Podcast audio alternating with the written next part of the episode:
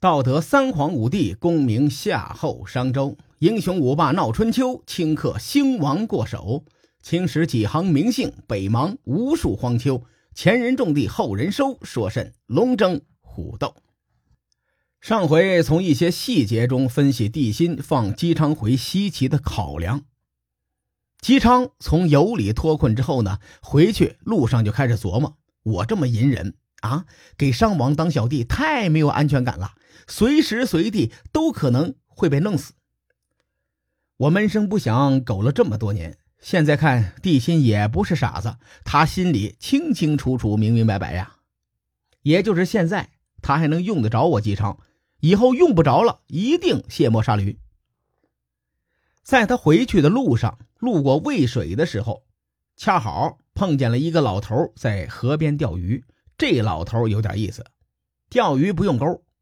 姬昌呢，本来心情就很烦躁，干脆上去聊聊去吧。这一聊，姬昌当时就震惊了。他发现这老头太有才了，很多想法和自己那是一模一样，并且上升到了理论高度。这老头不是别人，正是中国神话中姜子牙的原型姜尚姜太公。关于姬昌是如何遇到姜尚的，其实啊有好几个版本。没办法，这是时代的局限，值得参考的文献太少了，一搜全是神话故事。说姜尚是元始天尊的徒弟，还说呢他是来封神的。哎呀，你等等吧。其实司马迁在《史记》中通篇没有提到过姜子牙三个字司马迁称呼为太公望吕尚，或者是吕望。其他呢，好多书籍大多都称他为吕望。比如《荀子》《淮南子》，还有班固的《汉书》，压根儿没人叫他姜子牙。姜子牙这个称呼是后人呐演绎小说中杜撰出来的。就比如黄易写的那个《寻秦记》，假设三千年后有人说楚霸王项羽他爹是项少龙，估计还会有一堆人听的是津津有味，感觉这就是历史。所以对史书上关于姜尚的记载非常的模糊。在他遇见姬昌之前，哲学上的终极问题：他是谁？从哪儿来的？没人知道。他第一次出现在史料中有七十岁或者五十岁，再没有别的记载了。那在渭水河畔，江上究竟说了什么，让姬昌对他刮目相看？这史书上也没有记载。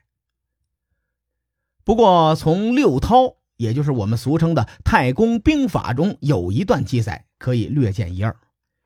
六韬中说：“天下非一人之天下，乃天下之天下也。天有时，地有财，能与人共之者，人也。人之所在，天下归之。”你看，关于这段话的核心思想有两点：一是以民为本，一是仁政。就这个观点正中姬昌的下怀。商王帝辛是当时的统治者，甭管是姬昌也好，还是崇侯虎，或者是其他的诸侯，在帝辛的眼里，本质都是臣民。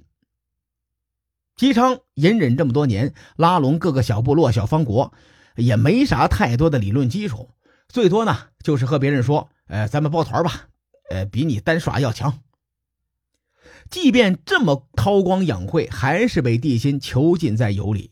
姬昌的内心独白是：“我太难了。”江尚这顿白话，直接帮他上升到了理论的高度。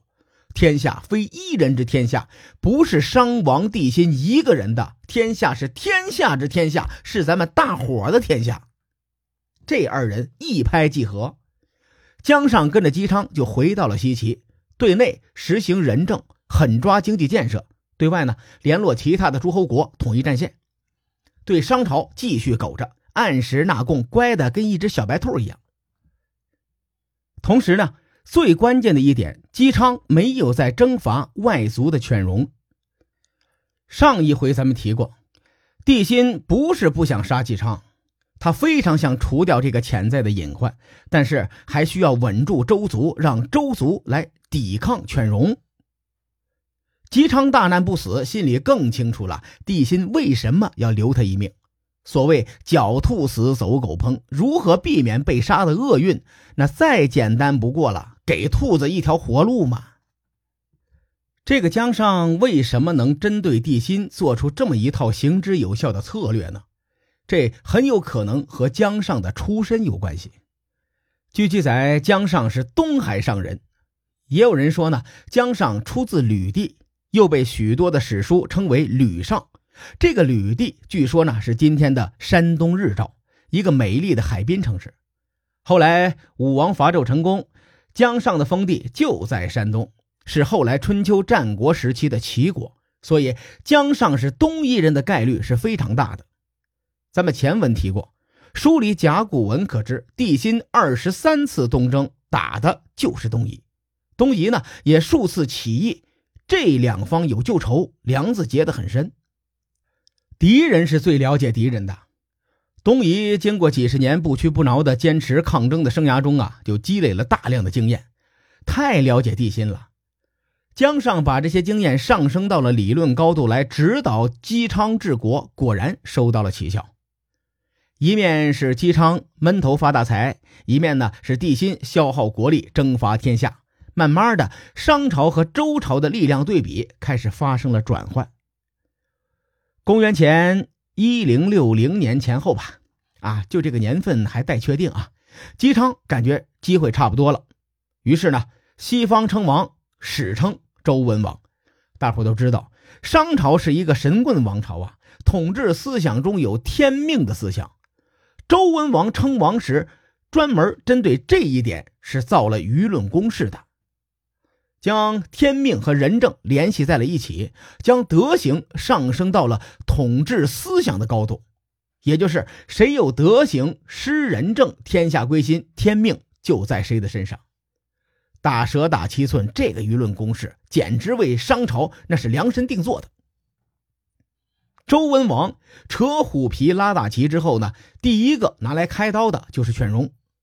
从地理位置上看呢。犬戎在西，殷商在东。周文王如果东征的话，后院不能起火。你万一犬戎突然偷袭，这谁受得了？之前没有灭犬戎，那是因为留着犬戎还有用呢。现在姬昌敢跟帝辛正面刚了，都不拿你祭旗，还留着过年吗？所以呀，周文王用了几年的时间，把犬戎给打得服服帖帖的。犬戎被打得有多惨呢？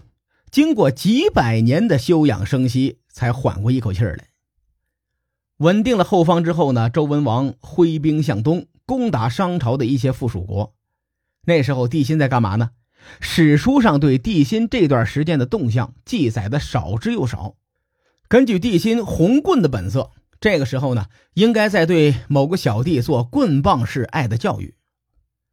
周文王连战连捷，打下商朝的很多方国。也就是帝辛的附属势力，在他打完崇侯虎以后，将国都从西岐迁到了丰邑，也就是今天的西安附近，靠中原更近一些了。西安在古代很长的历史时期内被称为长安，这个地方呢，自古就被不少的风水学家认可，比如说八水绕长安，黑龙出，长安这个地方有龙脉。最早定都在长安的人呐，就是周文王。可惜周文王迁都丰邑第二年就驾鹤西去了，出师未捷身先死啊！伐商大业只能交给后人了。周文王在西边闹的是轰轰烈烈，帝辛是知道的。殷商的铁杆小弟崇国都被灭了，帝辛当然很清楚当时的战略形势，但是他的缺点太致命了，骄傲到几乎自大。于是呢，固执的坚持着自己原有的战略。周文王的死对帝辛来说是一个利好，可以让他好好的喘一口气儿。在这段时期呢，帝辛加紧了对东南方向的征伐，在他的战略当中，稳定了东南两个方向，西方的周人不足为患。正是这样的战略错误，给了周人可乘之机。文王的儿子姬发继位，史称周武王。周武王接过父亲的旗帜，继续谋求推翻商王帝辛的统治。从这一过程，后世称为武王伐纣。在周人蛰伏多年以后，当东夷再次叛乱，帝辛领兵镇压的时候，周武王终于找到了机会，挥师东进，直指朝歌。书海沉沉浮浮，千秋功过留于后人说。我是西域说书人芥子先生，更多内容请搜索关注微信公众号“伯乐灯”，与更多网友交流互动。